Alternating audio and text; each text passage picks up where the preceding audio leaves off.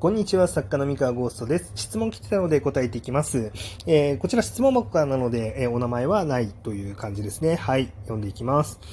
えー、顔さえ良ければいい教室、覚えやすくてインパクトのある良いタイトルですね。えー、このタイトルに決まった経緯や他にどんな候補があったのかなどタイトルにまつわるエピソードがあったら聞いてみたいです。えー、質問が途中で途切れてしまっていたみたいですいません。ご指摘ありがとうございます。ということで、まあ僕がね、あの先日ツイッターで、えー、っとメッセージ来てるんだけれども、ちょっとタイトル、顔さえ良ければいい教室だけで途切れてるメッセージだったので、えー、どなたか遅れてない方がいるので、もし気づいたら再送してねって言った件ですね。はい。こちら答えていこうと思います。えー、っとですね、えー、こちら、顔さえ良ければいい教室のタイトルが、まあ、決まった経緯ですね。えー、っとね、僕も随分前なので、うろ覚えなんですが、え、っとね、ちょっと待ってくださいね。タイトル、多分ね、過去、過去の自分のテキストを見るとですね、どんな経緯でなあのタイトルが決まっていったのかっていうのがわかるはずなんですけれども、えー、タイトル、んそうですね、少々お待ちくださいって感じですね。あ、見つけました。初代の企画書を見つけた、見つけたのですが、えー、割と早い段階、あの、最初からに近いところで顔さえ良ければいい教室になってましたね。はい。というわけで、えっ、と、あんまり、あの、そんなにいろんな案はなかったっていう感じなんですが、まあ、ただですね、まあ、僕、こちら考えたのは僕が考えたタイトルになるんですが、まあ、どういう思考で、えー、このタイトルにしたのかっていうのを、まあ、ちょっとだけ、あの、話していこうかなと思います。あんまりね、まだ発売されてない作品なので、あの、発売されてない作品のタイトルについて話すのどうかなと思うんですけれども、まあ、一応ね、あの、ネタバレに抵触しない範囲でざっくりとっていう感じですね。まず、1個、あの、内容とタイトルは合わせたいっていうのがあって、で、その内容っていうのは、そのテーマのところですね。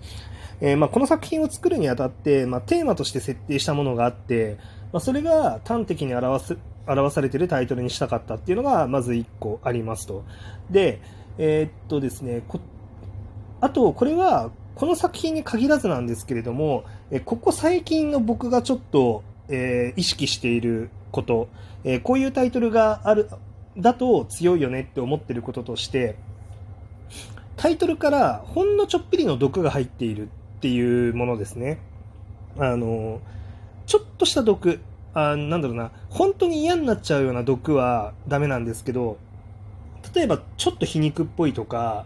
あの、ほんのりと、なんだろうな、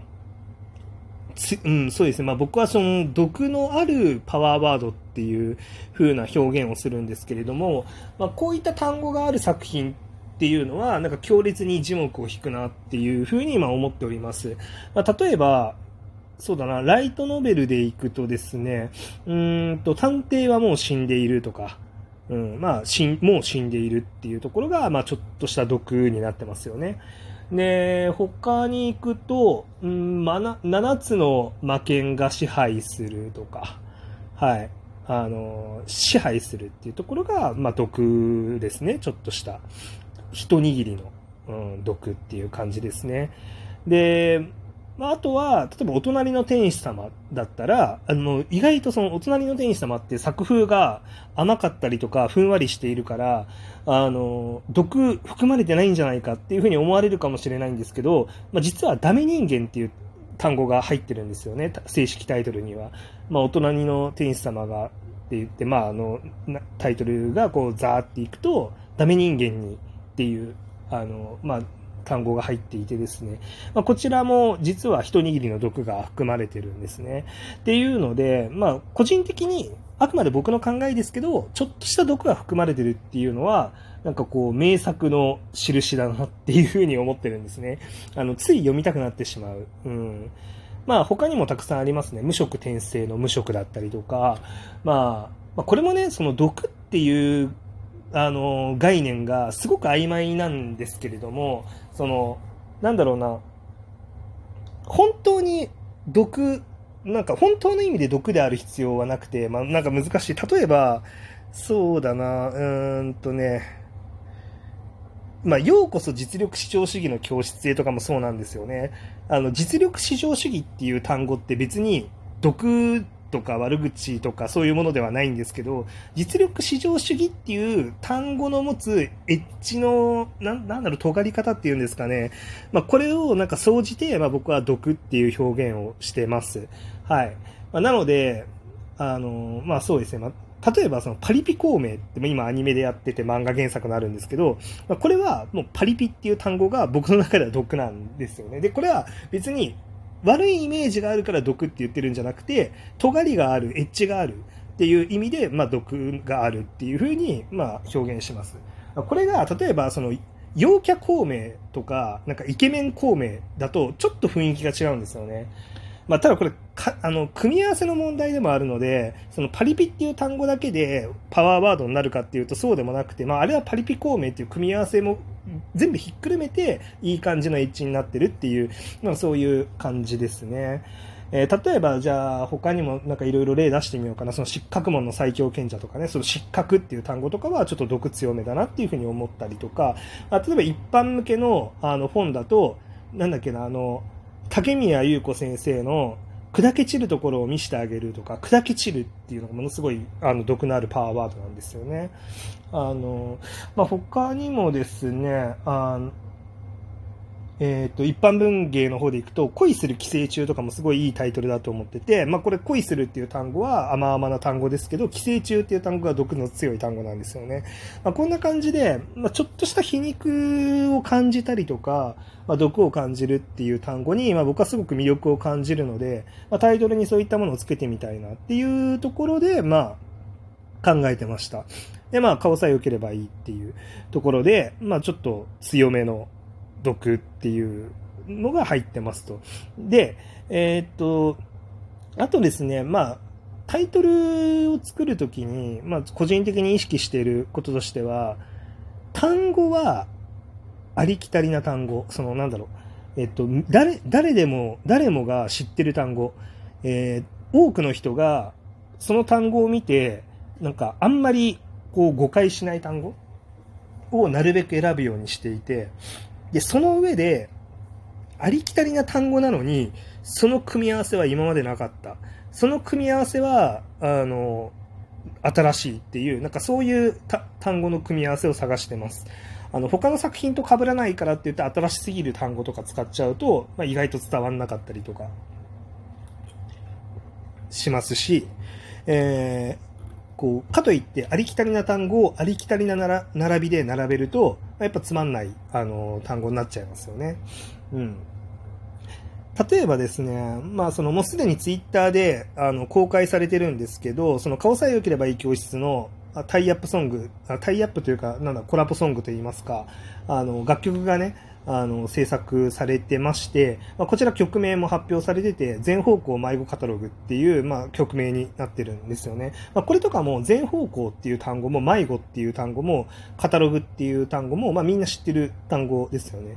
なんですけど、これがなんか全部組み合わさった時のこう響きっていうのは実はすごい新しいっていう。あまあ、あの、曲名に関しては僕が作ったんではなく、あの、曲名は、あの、9メガメヘルツさんから、えー、こういったタイトルどうでしょうかっていう、まあ、いくつかリストアップされてたところから、あ、これいいですねっていう感じで、まあ、選んだんですけれども、あの、まあ、でも基本的には考え方は同じかなというふうには思っています。はい。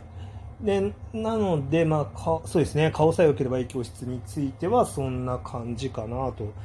で、まあ、内容とかジャンルとかも、まあ、学園ものなので、まあ、教室か学校か学園か、何かつけたかったんですよね。だから、顔さえ良ければいい学園とかつけたかったんですけど、あの、まあ、ただ、教室が一番しっくりきた っていうのがありますね。これな、んでかっていうと、その、まあ、これはちょっと内容に抵触しちゃうんですよね。教室が一番しっくりくるっていうのは。あの、まあ、学っていうのが、ちょっとくくりとして広すぎる。あの、世界としてちょっと広すぎるなって思っていて、まあ、教室ってこうやっぱ箱の中ってイメージがより強くなると思ってるんですね。まあ、なので、まあ、ちょっと教室の方がいいかなっていうふうに考えて、まあ、教室ってやってますと。で、まあ、これを、まあ、じゃあその顔さえ良ければいい教室っていうのをじゃあ他の単語でこう言い換える気はなかったのかみたいな話もあると思うんですよね。まあ、例えば、えー、なんだろうなえー、外見至上主義の教室だったりとか、外見差別主義の教室だったりとか、あの、美男美女の教室だったりとか、あの、イケメン絶対主義の教室とか、なんかいろいろ多分言い換えがあるところをなぜ顔さえ良ければいいにしたのかっていうところなんですけど、あの、これはなかなかちょっと感覚の問題になっちゃうんですけど、あの、これね、難しいのが他の単語並びだと、なんか新しく感じなかったんですよね。その、例えば美男美女の教室だったりとか、なんかこう、外見至上主義の教室だったりとか、なんかこう、新しさをあんまり感じなくて、うん、そんなにしっくりこなかったんですね。そのさっきの話で言うと、その毒が弱まってる気がするみたいな。なんか、単語使いが難しくなった分、逆になんか毒が薄まっちゃってるなっていう。で、そこで、まあその、顔さえ良ければいいっていう、その言い切り、こう、それが個人的には、なんか、そ、そこまで言い切るの？みたいなところの、こう、強さがあるなっていう感覚。まあ、この辺はでも感覚ですね。理屈がどうこうではなくて、まあ、個人的に感覚としてこれがいいんじゃないかっていうふうに思ったっていう感じですね。はい。というわけで、まあ、この、ただね、今これを語ってるこの現在、顔さえ良ければいい教室が売れるかどうかはわかりません。まあ、売れたらいいなと思いますけれども、まあ、インパクトあるタイトル、まあ、作れたと思いますが、まあ、これが結果どうなるかっていうのは、まあ、正直わかりませんということで、えー、楽しみにお待ちください。結果についてはね。はい。というわけで、えー、こんなところでしょうか。はい、タイトルにまつわるエピソード。ごめんなさいね。あんまり生のエピソードそんなになくて申し訳ないんですけれども、こんな感じでございます。はい、というわけで今日の話は以上です。それでは。